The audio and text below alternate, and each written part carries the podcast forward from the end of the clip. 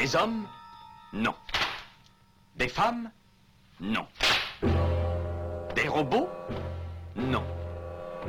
Des surhommes Implacables. Insaisissables. Invincibles. Insensibles. Aux ordres d'une super organisation criminelle.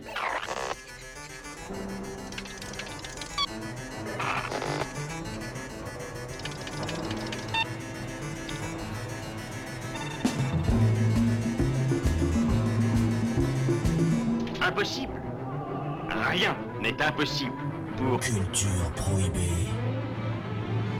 Bienvenue pour ce nouvel épisode de Culture Prohibée. Culture Prohibée, c'est l'émission hebdomadaire de la culture panette du Ciboulot, animée par l'équipe des films de la Gorgone. Sur le site des films de la Gorgone, www.lesfilmsdelagorgone.fr, vous pouvez télécharger nos précédentes émissions déjà diffusées sur cette antenne.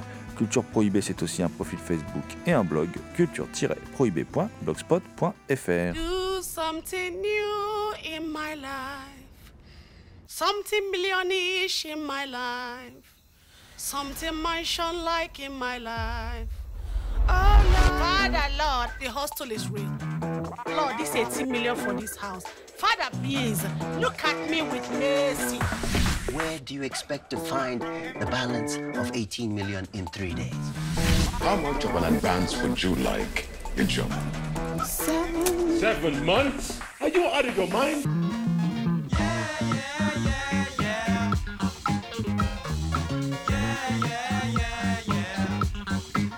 Au sommaire aujourd'hui, une émission entièrement consacrée à la dernière édition, la sixième donc, de la Nollywood Week Film Festival qui s'est tenu à Paris du 3 au 6 mai 2018.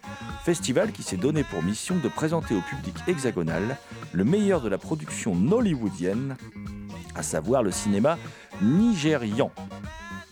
Aujourd'hui, nous aborderons la sélection court-métrage, euh, ainsi que les longs métrages intitulés Lagos Landing de Théo Ukpa, The Delivery Boy de Adekunle Adejuyigbe, j'espère que je n'écorche pas le nom de- du réalisateur, euh, Sylvia de Daniel Oriai, Banana Island Ghost de Bibi Sazoke, hein, autrement appelé également FBI, le fantôme de Banana Island.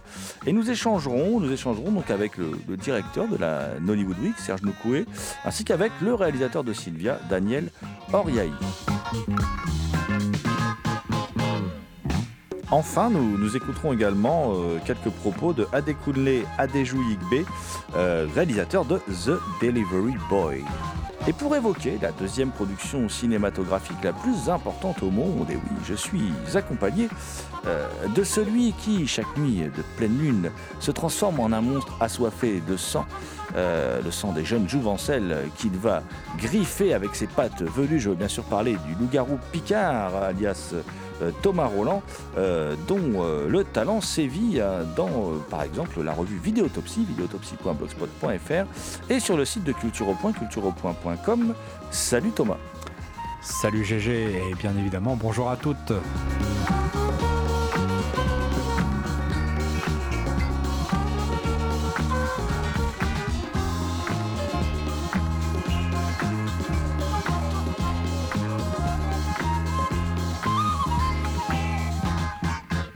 Thomas, tu es donc allé euh, traîner tes guêtres euh, du côté du, festival euh, Nollywood Week, hein, qui, en est donc à sa sixième édition, pour assouvir donc une de tes passions principales, hein, le, cinéma africain que tu nous fais régulièrement découvrir dans l'émission, la BD africaine d'ailleurs aussi, mais ça c'est un autre sujet. Et donc, eh ben, la Nollywood Week nous présente la production nigériane hein, du, moment. Est-ce que tu peux nous en dire un, peu plus sur ce festival, Thomas? Comme tu l'as dit GG, euh, la Nollywood Week en est à sa sixième édition. C'est quand même une preuve de longévité que euh, le- le- les spectateurs sont assidus à ce, rendez-vous cinématographique euh, parisien qui donc met en avant ce qui se produit, le meilleur du cinéma nigérian, Nollywood, qui est le deuxième producteur au monde de, films. Alors forcément, quand on est le deuxième producteur du monde au film, il n'y a pas que des bons films, il y a beaucoup de mauvais films. Mais ce que montre Serge Noukoué et son épouse Nadira Chakour, c'est le meilleur du, Hollywood. Alors, donc, cette année, on a eu droit à 16 films, 16 films répartis sur 4 jours. C'est quand même énorme, je trouve. Dans, dans les 16 films, il y a quand même 6 courts-métrages. Nous allons donc écouter tout de suite euh, Serge Noukoué, qui est le cofondateur avec euh, euh, son épouse Nadia Chakour de la Nollywood Week. Euh, donc tout de suite, Serge Noukoué au micro de Culture Prohibée. Ce qui est intéressant à, observer au fil des années, je pense, c'est euh, une, qualité de film qui, euh, s'améliore. Je pense qu'il y, a des sélections dont on est de plus en plus fier. et ça, c'est, une bonne chose.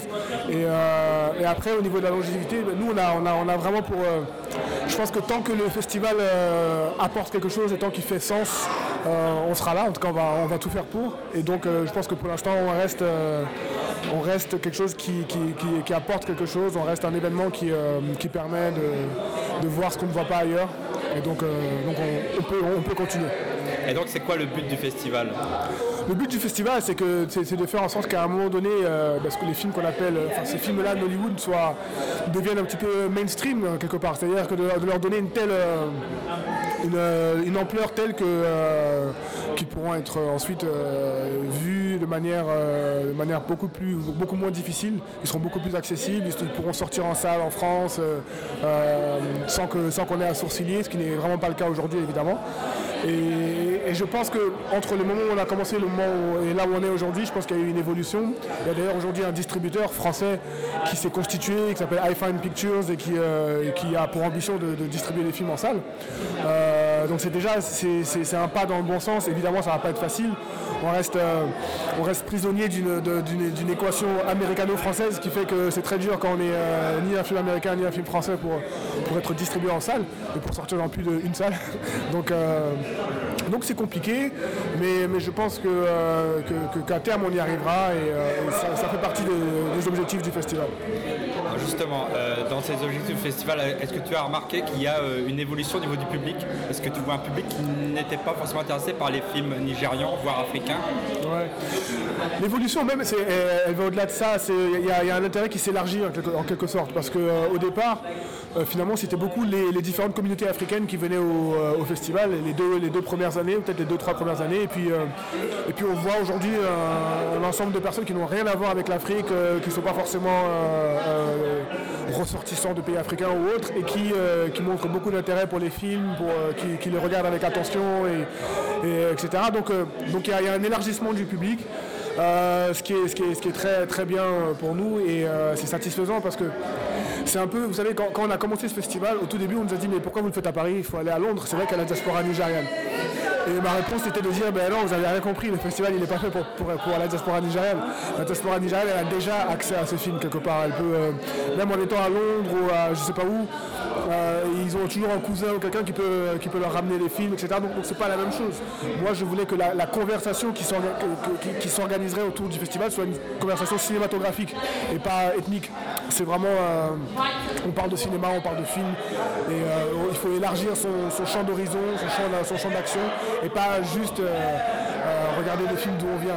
Après, évidemment, c'est très important. Il y a ce phénomène d'identification qui n'est pas négligeable. Et euh, je sais qu'il y a beaucoup de personnes qui, grandissent en France, mais qui viennent de, pays africains, qui ont très peu l'occasion d'y retourner, c'est pour, tout un tas de raisons.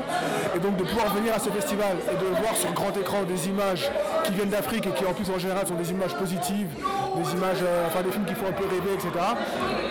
c'est évidemment une, très bonne chose. Mais ça ne se limite pas à ça. On veut vraiment on veut, compter parmi les festivals de cinéma.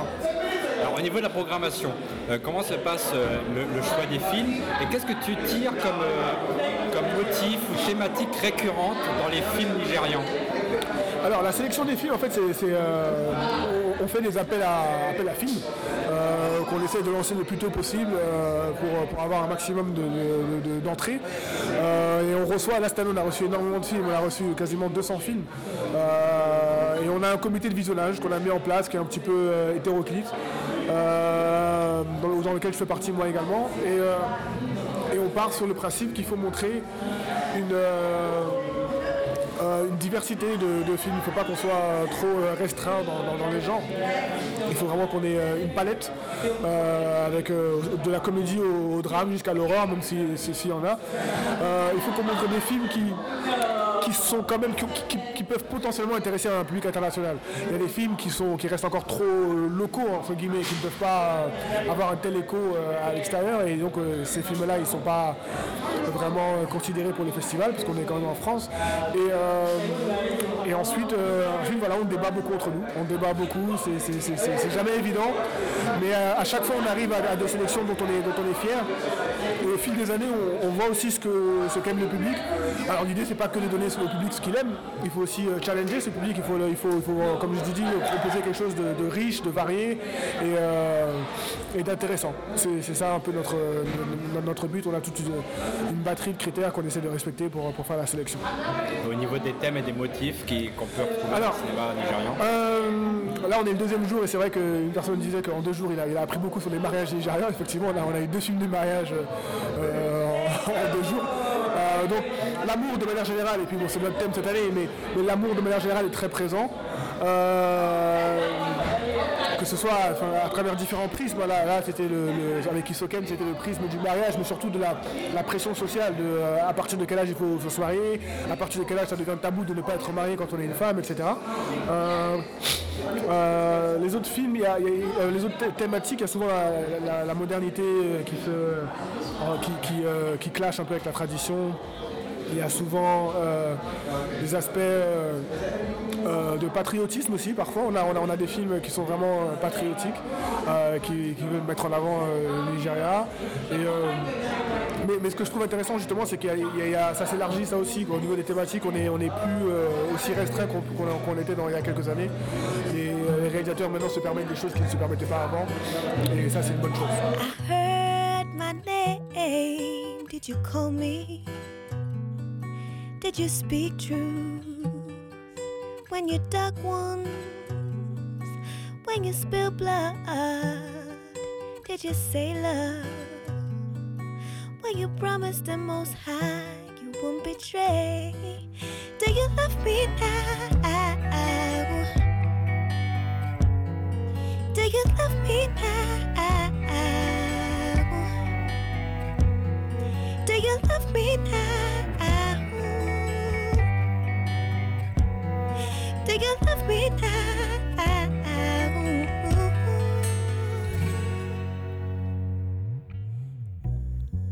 Yes, it's heavy on my heart to communicate. Absent minded on the earth, devoted to sin, not knowing I'm dead. Your phrases are highly majestic. I'm amazed by your great linguistics. Yeah, your words are placed together to sell dubious manifestos. The end is devastating. Marriage of lies. Your words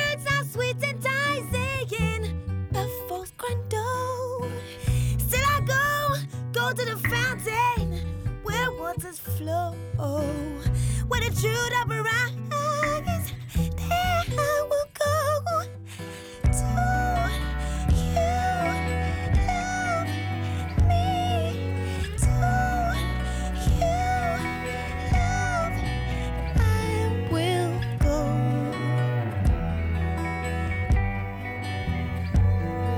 Do you love me now? Vous écoutez Serge Moukoué directeur de la Nollywood Week, au micro de Culture Prohibée. L'année dernière, l'un des films qui a été présenté ici a été distribué dans une salle, mais il a été distribué euh, un mois plus tard. Euh. Oui, c'était le, dîner. Oui. Euh, écoutez, je pense que c'est ça, c'est ça, c'est la nouvelle réalité à laquelle on est, on est dans laquelle on est actuellement, c'est que on, commence à se rendre compte enfin qu'il y a plusieurs publics, qu'il y, a, plusieurs, donc il y a, une pluralité de goûts, une pluralité de public, une pluralité de, centres d'intérêt, et que quelque part il y a de la place pour tout le monde, et qu'il n'y a pas de raison que, tout le monde soit obligé de, regarder ce, qui est proposé de manière un peu généraliste. Donc, euh, donc je trouve que c'est même pas du cinéma de niche, mais c'est euh, euh, d'autres choses, des alternatives qui sont maintenant présentes, on, en fait partie et, je pense qu'on prend de plus en plus de place. Donc ça c'est vraiment une chose dont je suis particulièrement fier parce que parce que voilà, enfin, quand on a commencé, c'était quand même euh, autre chose. Quand je veux dire, euh, amener un festival de, films nigérians à Paris, beaucoup de gens nous ont regardé avec des gros yeux en demandant mais qu'est-ce que, qu'est-ce que vous cherchez exactement, qu'est-ce que vous voulez, pourquoi? en plus, il y a la barrière de la langue qui complique pas mal de choses puisqu'il faut sous-titrer les films, etc. Donc, c'était pas gagné d'avance et on se rend compte vraiment qu'il y, a, un intérêt. Puis c'est pas, c'est pas, comment dire c'est pas fortuit si aujourd'hui, par exemple, Netflix aussi a dans, sa librairie de films euh, une bonne part de films nigérians. C'est quand même pas négligeable. Donc, euh, donc euh, les, choses avancent, les choses évoluent. justement, les choses avancent, les choses évoluent. On l'a vu dernièrement avec Black Panther qui a ramené beaucoup de public de différentes communautés africaines. Mais justement, est-ce que Hollywood n'est pas en train de phagocyter ça et de couper l'herbe sous le pied des différentes productions africaines? Je pense à Hollywood, mais je pense aussi à Bolloré qui a installé plusieurs salles au Cameroun, en Côte d'Ivoire. mais ces salles-là ne distribuent que des grosses productions américaines. Elles invisibilisent donc les productions euh, locales. C'est un des dangers. C'est un des dangers. Je pense qu'à chaque fois qu'il y a une opportunité, euh, cette opportunité elle peut aller dans un sens ou dans un autre. Et là on est. Euh, je reste très positif, je reste très enthousiaste par rapport au fait qu'on est en 2018 et que les choses vont, à mon avis, dans, une direction qui est, vraiment très intéressante. Mais il y a des dangers, il y a des risques, effectivement, que, cette, ce dynamisme, etc., soit, utilisé différemment. Et quand Hollywood se met à faire des histoires, à, raconter des histoires africaines ou en lien avec l'Afrique, oui, d'une manière, ça, coupe un peu l'herbe sous le pied des, producteurs locaux, des producteurs locaux, pardon, euh, parce qu'ils n'ont pas les mêmes moyens, évidemment, ils n'ont pas le même accès au financement, etc. C'est pas la même, c'est rien à voir, tout simplement.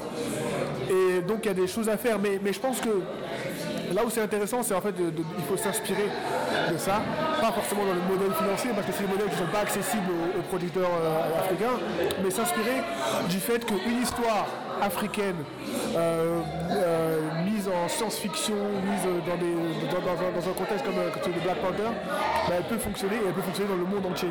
Donc ça, ça veut dire que les marchés qu'on a souvent pensé être les seuls marchés dans lesquels l'Afrique pouvait plaire, c'est-à-dire l'Afrique et puis dans une moindre mesure l'Europe avec les diasporas, etc. En fait, c'est pas ça. Le, marché, en fait, c'est le monde.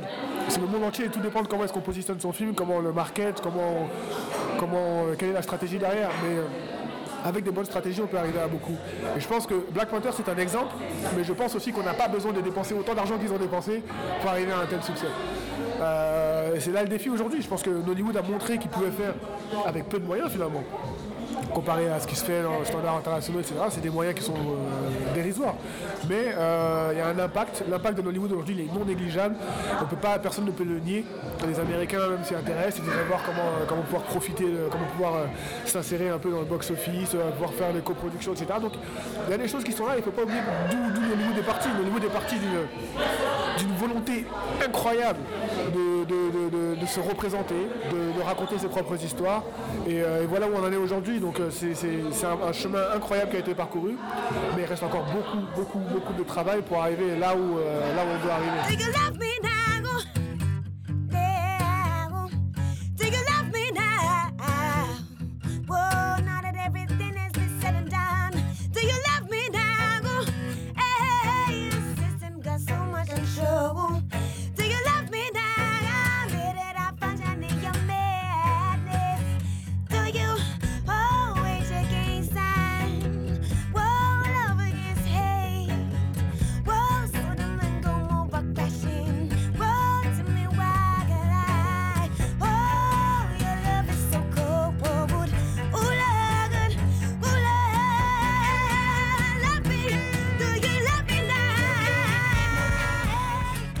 Nous allons enchaîner euh, sur, euh, en, parlant d'abord des courts-métrages. Alors, moi, je trouve que les courts-métrages, c'est du très haut niveau. Il y avait six courts-métrages qui étaient euh, de genres complètement différents. il y avait tout d'abord Housewife, qui est un court-métrage réalisé par J. Franklin Jitubo. J. Franklin Jitubo qui nous avait déjà montré un long-métrage l'année dernière, The Dinner, qui avait ensuite été distribué en France, bon, dans une seule salle en région parisienne, à Saint-Denis. Euh, donc euh, là, on retrouve un peu ces, obsessions, euh, ces thématiques autour des rapports hommes-femmes. Un film, un film que je trouve très intéressant au niveau du cadrage parce qu'il fait, énormément de décadrage. Il décadre ses personnages pour montrer leur incertitude. On peut reprocher au court-métrage d'être un petit peu démonstratif dans, dans, son propos, mais je trouve que sur le plan de la mise en scène, c'est vraiment très intéressant donc c'est l'histoire d'un homme qui euh, consulte ce médecin pour un problème de tension parce qu'il dit que sa femme euh, lui fout la pression. Alors, on va découvrir qu'en fait, il, en est tout autre. Il y avait aussi Groove Poto. Alors, celui-là, c'est un, un court métrage d'animation, enfin un court métrage d'animation qui mêle personnages réels et décors d'animation. C'est réalisé par Djibril Melafia. Alors, celui-là, il est très drôle. C'est un court métrage sur la corruption. Euh, donc on voit un photographe d'école qui euh, est face au directeur d'école, il négocie le prix euh, de la photo par, par élève, et donc le directeur d'école, lui, veut lui payer 10 naira par tête par élève. Et ensuite, on va progressivement, on va rencontrer d'autres personnages, les professeurs d'école qui demandent à leurs élèves 20 naira, d'amener 20 naira, et les élèves qui, à leurs parents, vont leur demander pour pouvoir payer la photo des classes, c'est 30 naira et ainsi de suite. C'est très très drôle et je trouve que c'est un court métrage très réussi, ne serait-ce que esthétiquement, c'est assez intéressant. Il y a également Stillwater Runs Deep. celui-là est réalisé par une femme, Abezi Akami, euh, qui relate l'histoire d'un père qui recherche son fils qui a disparu et dont il ne retrouvera pas la trace. Euh, c'est un court métrage plutôt sombre. Hein, et encore une fois, pour moi, c'est du cinéma. Tout ça, tous ces courts métrages là, c'est vraiment du cinéma. Il y a aussi Waiting for Asana, encore réalisé par une femme, Funa Maduka. Ah, c'est un, court métrage plutôt assez émouvant, assez, assez, assez grave, euh, qui relate. Euh, c'est un docu-fiction en fait. Hein. Euh, qui reprend le témoignage d'une des jeunes femmes qui a été euh, enlevée par Boko Haram à, Chibok, et qui raconte euh, l'enlèvement et comment elle s'est enfuie en laissant malheureusement son ami. Et donc cette jeune femme raconte son histoire et raconte donc qu'elle pense toujours à son ami, qu'elle sait toujours vivante par les autres jeunes femmes qui ont pu être libérées ou qui se sont enfuies et euh, qui est rongée un peu par un sentiment de culpabilité parce qu'elle a pu s'enfuir mais pas son ami. Dans une thématique beaucoup plus culture prohibée, il y a deux courts-métrages euh, qui rentrent dans notre ligne éditoriale. Il y a Toulouse, Toulouse qui est aussi réalisé par une femme, Nadine Ibrahim. Toulouse, on est plutôt dans le merveilleux. Hein. Euh, pourtant, dans le merveilleux, très ancré dans le social. c'est un pêcheur qui, qui regrette de n'avoir que des filles euh, parce qu'elles ne peuvent pas l'aider. Il dit qu'elles ne peuvent pas l'aider à aller pêcher, et donc ils ne pêchent pas beaucoup de poissons. Et donc, ils n'ont peu de moyens de survivance avec, sa, avec son épouse. Euh, et donc, euh, l'une des, l'une des petites filles de, de, ce pêcheur décide de se lever la nuit, de prendre le bateau et d'aller pêcher pour lui ramener plein de poissons. Et elle va rencontrer un étrange personnage dans la barque qui va l'aider à, à, faire une grosse pêche. Bon, c'est là aussi encore, c'est du très haut niveau niveau mise en scène. Je trouve que dès les premières images, on voit que c'est du cinéma, que c'est très maîtrisé. Euh, mais c'est euh, bon, c'est un court métrage, même qui touche, même s'il touche un, un, problème social relativement grave, c'est-à-dire, enfin, euh, relativement sérieux plutôt, c'est-à-dire le fait que quand on a que des filles, bah, dans certaines familles africaines, on regrette un peu parce que les filles ne, font que certaines, euh, tâches et, par rapport, euh, contrairement aux garçons. mais bon, il a un petit côté gentillé par le, le, thème, plutôt par le genre qu'il aborde, qui est le, qui est le merveilleux. Il y a aussi un dernier court métrage qui est à la fois comique et plutôt de science-fiction, qui s'appelle The Dark Box. The Dark Box, qui est réalisé cette fois par Yemi Jo Laozo, euh, qui euh, raconte l'histoire d'un homme qui s'assoit euh, sur un banc à côté d'une jeune femme particulièrement gironde et qui se met en tête de la draguer. Et cet homme, il a dans la main une boîte noire avec un gros bouton. Et en fait, quand il voit que son entreprise de, séduction foire, il appuie sur ce bouton et il revient une minute dans le temps en arrière. Et ainsi, il recommence à, séduire la jeune femme. Bon, c'est très drôle. Ça joue beaucoup sur les répétitions, sur les effets de montage. Moi, je trouve très drôle, très efficace. Et euh, c'est un peu coquin en plus. Bon, malheureusement, il n'y a pas, pas d'image. Hein. Mais euh, enfin, il n'y a pas d'image coquine, je veux dire. Donc euh, c'est un court métrage très drôle. Et donc cette sélection de courts métrages, moi je la trouve de très haut niveau. Et ça montre que Nollywood est, une, est, une, industrie qui évolue énormément moi, ce que je constate aussi, c'est qu'on est euh, face à des euh, courts-métrages qui sont euh, vraiment des courts-métrages. C'est-à-dire que dans la plupart des festivals, quand on a des courts-métrages, on en a toujours un qui fait une demi-heure, qui fait là, on est sur du. Le plus long fait 15 minutes. La plupart du temps, on est autour de 10 minutes. Donc je pense que c'est aussi des courts-métrages qui jouent beaucoup plus sur l'art de la chute, sur le, comment dire, les, rebondissements, la qualité du récit pas forcément l'art de la chute, mais c'est plutôt des petites histoires. Hein, Bon, il y en a, il y a une chute, c'est The Housewife. Bon, on la devine. Hein, euh, je trouve que c'est un petit peu démonstratif, mais c'est surtout des, plus plutôt des petites histoires très maîtrisées, très bien écrites et euh, très bien mises en scène. Euh, qui montre aussi que Nollywood évolue non seulement sur un plan technique, mais aussi qu'il aborde aussi maintenant des genres complètement différents, c'est-à-dire le drame, la docu-fiction, le fantastique, la science-fiction, la comédie, qui est très assez représentatif de l'évolution euh, de cette, de cette industrie aujourd'hui.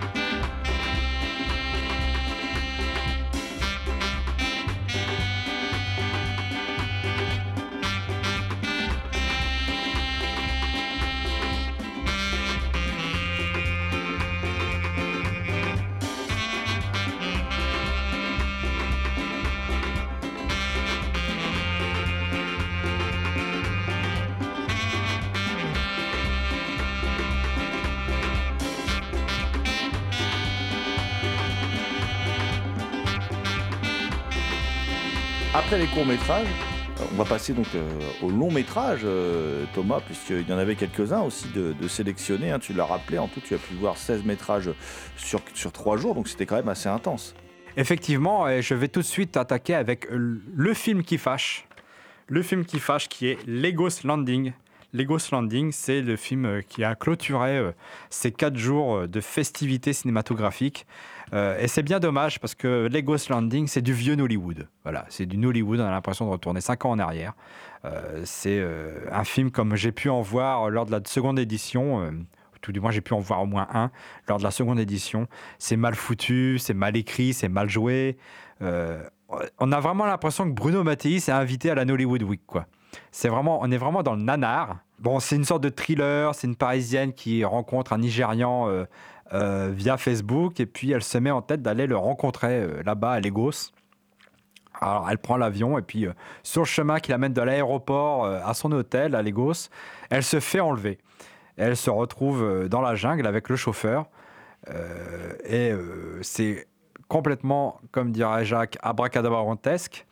Bon, c'est réalisé par Théo Oukpa, qui vraiment ne, qui pour moi ne reflète pas du tout la qualité de Nollywood de nos jours, ou alors euh, peut-être les trucs qu'on peut trouver facilement sur YouTube, mais vraiment c'est un très mauvais film, euh, involontairement drôle bien sûr, mais très mal joué. À un moment, ils se retrouvent dans la jungle avec, euh, ils sont enlevés par, par une tribu de, femmes, une tribu matriarcale, où elles sont toutes habillées en blanc, elles sont toutes girondes, mais le détail ridicule qui tue, enfin l'un des détails ridicules qui tue parmi d'autres, c'est qu'elles ont toutes des perruques blondes.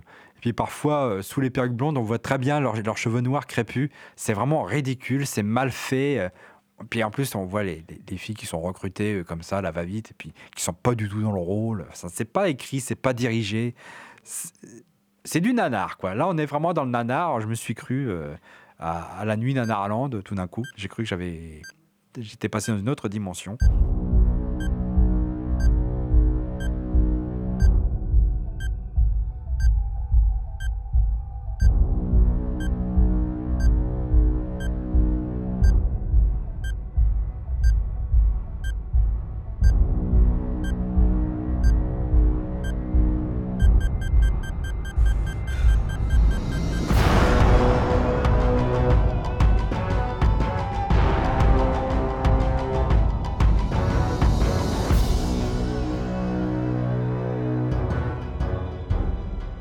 Plus intéressant est The Delivery Boy, Delivery Boy qui est réalisé par Adekunde Adeju Yigbe. Ce n'est pas Alors- facile à dire, je, je l'avoue. The Delivery Boy touche à un sujet assez tabou. Euh, parce que le, réalisateur dit euh, qu'il a failli ne pas faire son film parce qu'il parle de terrorisme, il parle de prostitution, il parle aussi d'homosexualité. C'est un, jeune homme qui est donc embringué euh, par des ersatz de Boko Haram et qu'on veut envoyer se faire sauter dans un hôpital fort fréquenté. Alors c'est un, film à thème, on va dire, hein, mais euh, c'est un film qui est très violent. D'ailleurs, euh, c'est filmé à l'américaine, moi je trouve. C'est très filmé à l'américaine. D'ailleurs, euh, certaines personnes euh, dans le public l'ont interrogé par rapport euh, à la violence du film.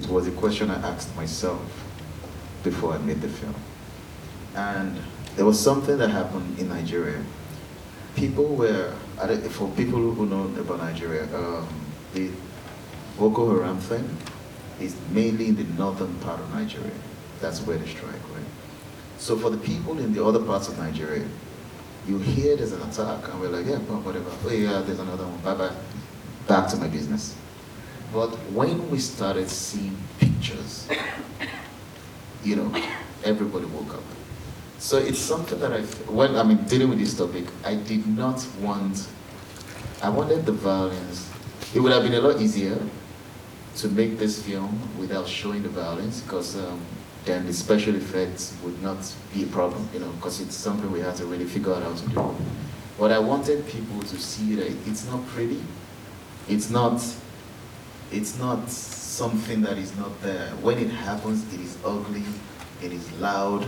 So I wanted people to watch the film and walk away feeling uncomfortable about this reality because it exists. You understand? That was why I made it so vivid.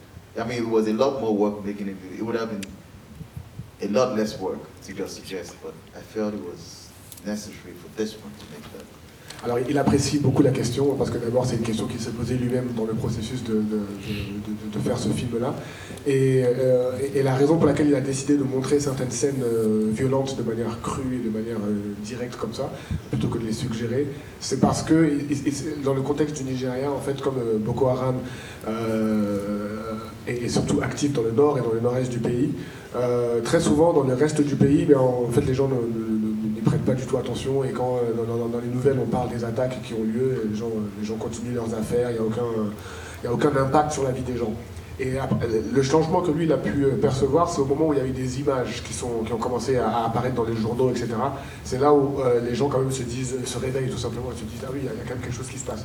Et donc il s'est rendu compte de la force de ces images-là et il a voulu, lui, dans son film, euh, montrer ces images. Parce que, parce que même si ça peut être inconfortable, etc., c'était- pour lui intentionnel. Il voulait pro- provoquer ce- ce- cette, réaction-là chez les spectateurs pour qu'ils comprennent et qu'ils se mettent un peu à la place des gens qui le vivent euh, au quotidien, puisque de toute façon, c'est ça la réalité quotidienne dans, cette euh, région du pays. Vous écoutez Adekunle Adeju Yigbe, réalisateur de The Delivery Boy, au micro de Culture Prohibée. Le réalisateur euh, dit vouloir éveiller les consciences, mais ce que j'ai remarqué, moi, dans la façon dont le film est, réalisé, c'est qu'on est, comme je le disais, vraiment dans un film à l'américaine, avec de la musique quasiment tout le temps, une musique très américaine, genre euh, Hans Zimmer ou Steve Jablonski. Euh, ce, qui- m'interpelle par rapport aux interventions du, réalisateur. Usually, when I write stories, I also, I mean, I'm not a musician, but I kind of have a very good idea of how I want it to sound. And for this one, I wanted it to sound like what was going on in the lead character's mind at every point in time. Do you understand? So I needed, and for, if you notice, um, the guy was very still, which was how I directed him to be. He, I needed him to have a lot going on without really showing it because that's his strength. He's a guy who's, who's been through so much pain and has learned to internalize it and not express it. So I felt it was necessary to express that through the music, or else it would just be really, really still, which really is not. You know, it's still, but there's a lot going on in his mind. So the music was a device to express that. Alors la, la- la musique il a, a été utilisée parce que, euh, pour lui, en tant que réalisateur, il a, il a une très, il, il a une approche musicale très importante et souvent quand il écrit, il, euh, il a aussi, euh, il envisage euh, très rapidement comment est-ce que c'est, enfin la sonorité qui va être approchée à ça. Et, euh, et avec ce personnage là qui est, qui est très, euh, qui bouge pas beaucoup, qui est, très, euh, comment dire. euh, sobre finalement, il était important d'exprimer tout ce qui se passe dans sa tête, parce qu'il a traversé beaucoup de, choses, beaucoup d'épreuves, et on, le comprend à travers l'histoire, et il fallait utiliser la musique pour véhiculer ça. Et c'est, en tout cas, c'est l'astuce que lui a trouvée pour, pour ne pas que le film soit complètement dénué d'action. From the first day you took your first breath,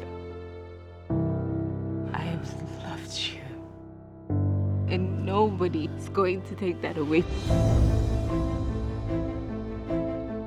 Sylvia, you, of all people, should have known that this day will come. How am I supposed to know that the day would come where you would fall in love with somebody else? What did you expect, Sylvia? You're not even real.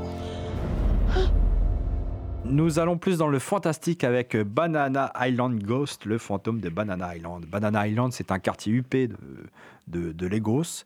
Euh, et il y a une jeune femme dans ce quartier huppé euh, qui est loin des canons de beauté euh, hollywoodien, hein, c'est l'un des intérêts du film, hein, il joue là-dessus, euh, qui euh, ne veut pas perdre la maison de son père. Elle est fauchée, elle essaie de réunir des fonds pour euh, sauver la maison de son père, pour la garder pour elle et éviter de la vendre pendant ce temps-là, un, jeune homme trouve la mort dans un accident de voiture et il se retrouve devant Dieu. Dieu qui lui dit Maintenant, bah, il faut aller au paradis, hein, t'as pas le choix.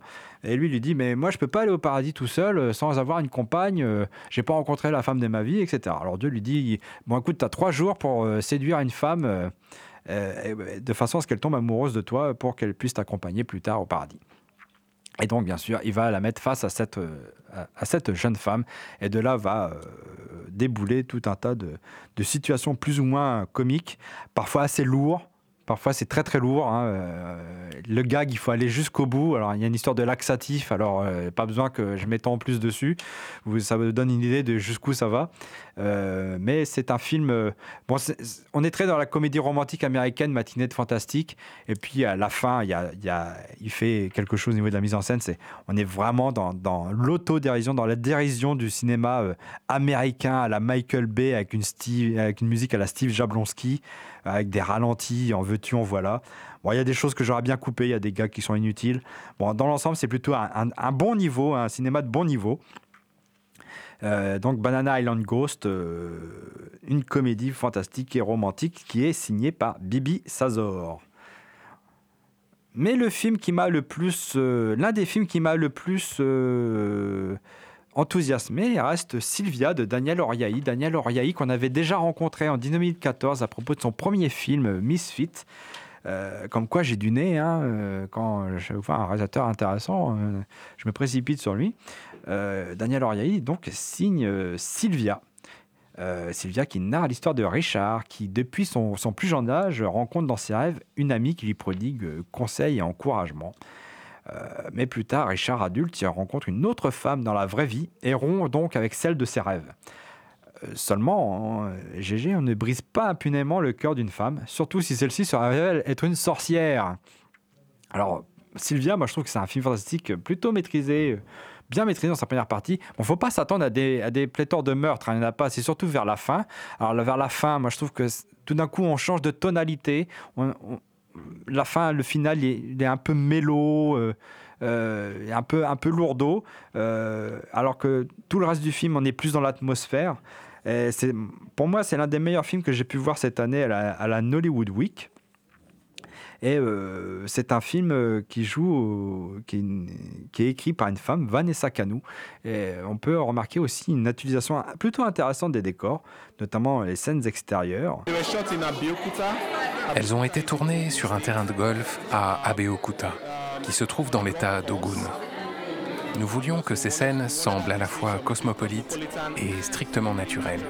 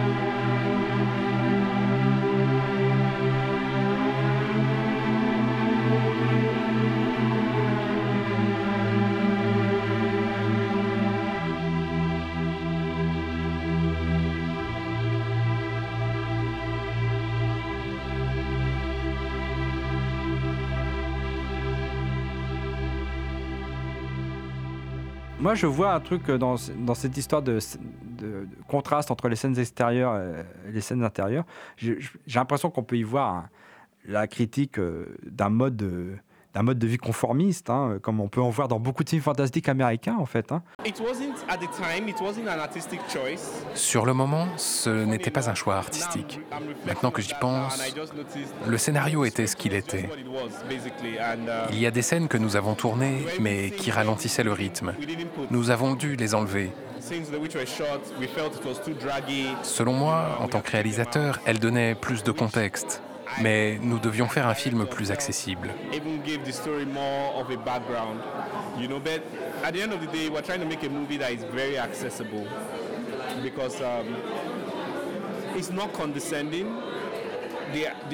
Je ne dis pas ça par condescendance, mais le public nigérian préfère voir un film drôle plutôt que cérébral.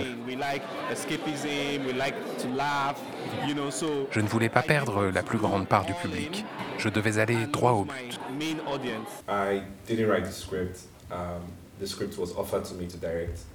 Um. Um, on reading the script, because of my sensibilities as an African, as a Nigerian, and from the region I grew up in, or I'm from, um, such narratives, such supernatural stories are very peculiar.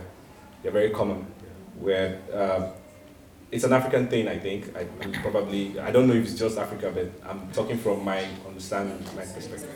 And uh, you have scenarios where people tend to have relationships with beings in other planes. Um, probably something like astral travel, I don't know. But, but that caught my attention first because, I'm, because of my heritage. But at the same time, I'm a filmmaker, and um, I would say because of the, the, the peer group I'm in now, the age group rather, I mean, my influences are primarily Western filmmaking filmmakers, right? So anytime I want to make a narrative, as much as possible, I want to keep my identity as a Nigerian, as an African, but at the same time, I want to make work that can speak beyond, can be relate, relatable beyond the African terrain.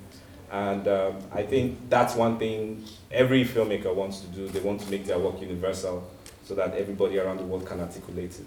So from that, I felt it was more like a challenge. And um, I decided to take it head on because the script was brilliantly written by a lady called Vanessa Kanu. Yeah. And um, Trino Studios, like I said, when they approached me with it, they, they made me understand that they were going to give me almost everything I wanted to make the film in, because nobody's perfect, right? But they went beyond what you actually see in the Nigerian terrain. Um, they were willing to push that far, and I'm just I feel very grateful that they, they, they appreciated my creative input, and um, that's what you see on the screen.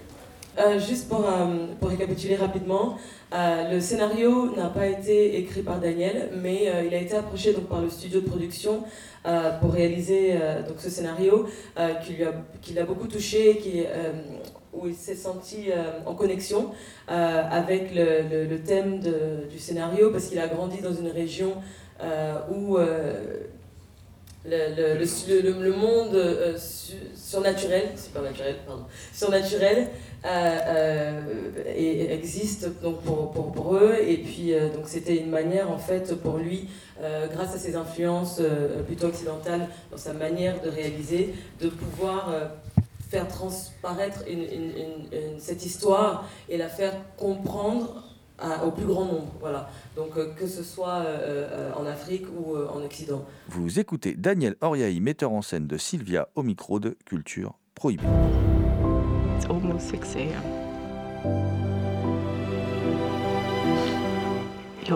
Le film, pour moi, est littéralement porté par son actrice principale, Zena Balogun, qui crève littéralement à l'écran et qui propose une palette de, de jeux de, ah, très différents. On peut déjà la voir dans un second rôle en tant qu'organisatrice de mariage dans The Wedding Party 2, euh, où elle est un peu cruche. Et la voir dans le rôle de Sylvia euh, peut, peut, dans un premier temps surprendre. Euh, son, personnage incarne la féminité, la sensualité, le désir qui font que les hommes euh, propres sur eux se sentent coupables lorsqu'ils la croisent. Euh, Sylvia, pour moi, dans le film, représente cette femme libre et indépendante qui assume sa sexualité en opposition au couple conformiste que forme Richard, Richard avec Bemi. Il y a quelque chose que tu as dit. Je me suis marié avec une femme très attirante. En lisant le scénario, j'ai senti que Richard devait avoir une forte sexualité.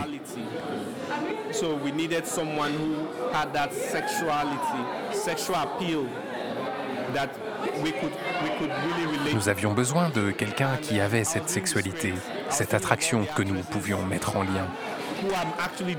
En lisant le scénario, je pensais à différentes actrices qui sont très attirantes sexuellement, mais avec qui je ne me verrais pas aller. Zainab fut l'une de celles qui me sont venues en tête. Je l'ai appelée pour une audition. Elle n'était pas mon premier choix. J'ai dû convaincre le studio de faire une autre audition. Elle est venue et puis elle a tout explosé.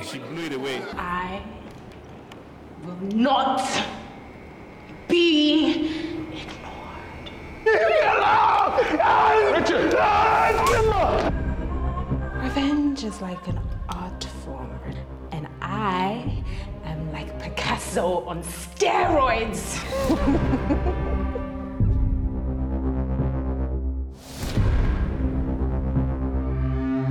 Richard, what's going on? Uh, I'll see you soon, and I'll explain everything. I'll tell you everything. Just, just trust me. Ainsi, la sorcière du film de Daniel Oriahi rejoint tous ces monstres transgressi- transgressifs qui bousculent l'ordre établi, sauf que cette fois, ce monstre, euh, cette sorcière ne vient pas de la perfide Albion ou de chez l'oncle Sam, mais bien de, du pays de l'écrivaine engagée Chimamanda Ngozi Adichie. Alors Sylvia, est-il un film féministe? Je ne sais pas, mais mes films précédents, Lost Love, Misfit et Taxi Driver, mettent en scène de forts personnages féminins. Je pense qu'il y a une influence. J'ai grandi avec ma mère et je me suis marié avec une femme très libérée. Donc c'est quelque chose dans lequel je baigne. Je raconte des histoires avec des femmes fortes, émancipées. Je dirais que c'est quelque chose d'inconscient. I would say it's not a conscious, conscious thing. Because this character is, a, Parce que ce personnage est la face sombre de Richard, de cette sexualité qu'il n'assume pas. On peut voir le film comme on ne joue pas avec le cœur des femmes,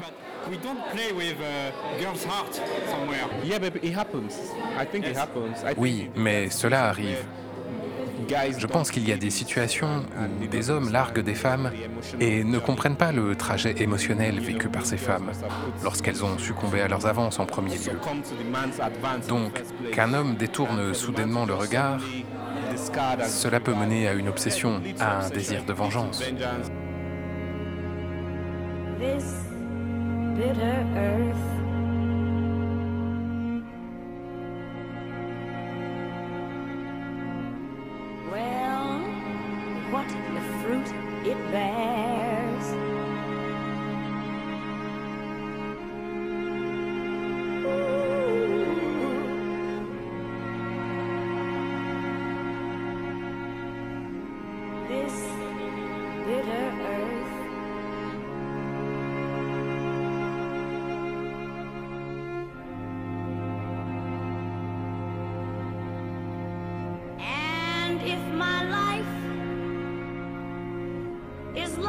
Dust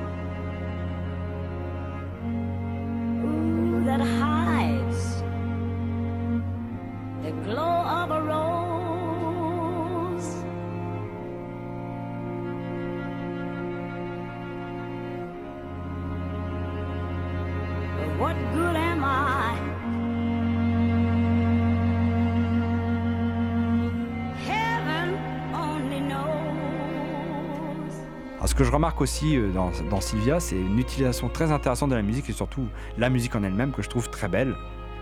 Et euh, Daniel Oriahi euh, nous explique un peu comment il a travaillé euh, avec son compositeur. That was an interesting thing. Um, so I was, I was um, um, his name is uh, Eh Michael. bien, c'était un travail intéressant. Il s'appelle Michael Ogunlade. mais on le surnomme Truth. Il est bien connu au Nigeria. Il fait la musique de la majeure partie des grosses productions. Nous avons discuté du film et j'avais deux références. La première, Under the Skin, le film de Jonathan Glazer. La musique est superbe et a été composée par Mika Levy. C'est une musique très envoûtante qui est pour moi une grande influence.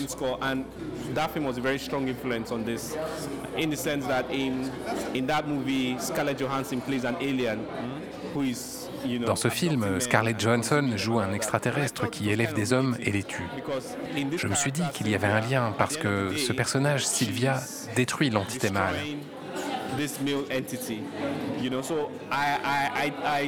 J'ai envoyé la BO de Under the Skin à Michael pour lui donner de l'inspiration. Je me suis aussi inspiré de Dina Washington avec sa chanson This Bitter Earth, qui était utilisée dans Shutter Island de Martin Scorsese. C'était le thème musical du film et il capturait bien ce côté sombre et solennel. Je voulais que mon film ait ce genre de dynamique. Pour moi, la musique est le meilleur moyen de faire passer des émotions. Et c'est dans cette direction que je voulais amener les spectateurs.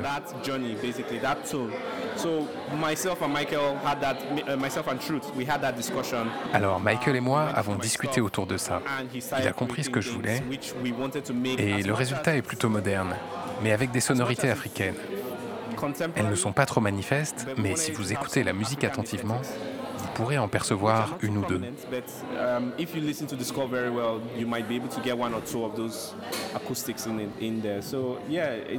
Ça a été une expérience enrichissante. Nous avons travaillé sur presque deux ou trois mois. Le film avait un budget confortable du point de vue nigérien. Je suis vraiment fier d'avoir pu faire ce film.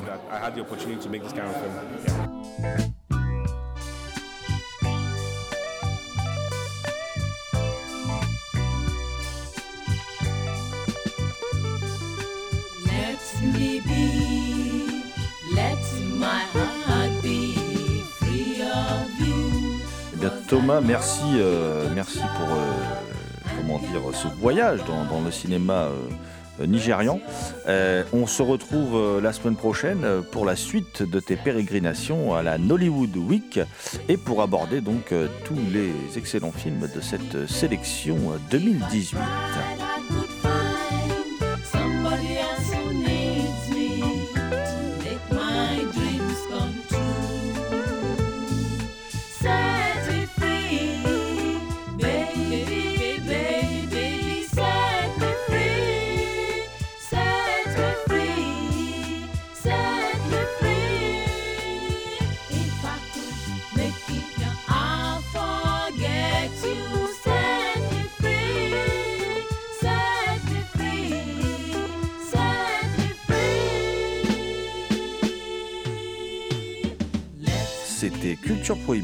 Réalisée en partenariat avec Les Films de la Gorgone, www.lesfilmsdelagorgone.fr. Toutes les réponses à vos questions sont sur le profil Facebook et le blog de l'émission culture-prohibée.blogspot.fr. Culture Prohibée est une émission préparée et animée par votre serviteur Jérôme Potier dit La Gorgone, assisté pour la programmation musicale d'Alexis dit Admiral Lee, une émission animée par Thomas Roland dit Le Loup-Garou Picard, and the last but not the least. Je veux bien sûr parler de Léo à la technique. Salut les gens, à la prochaine.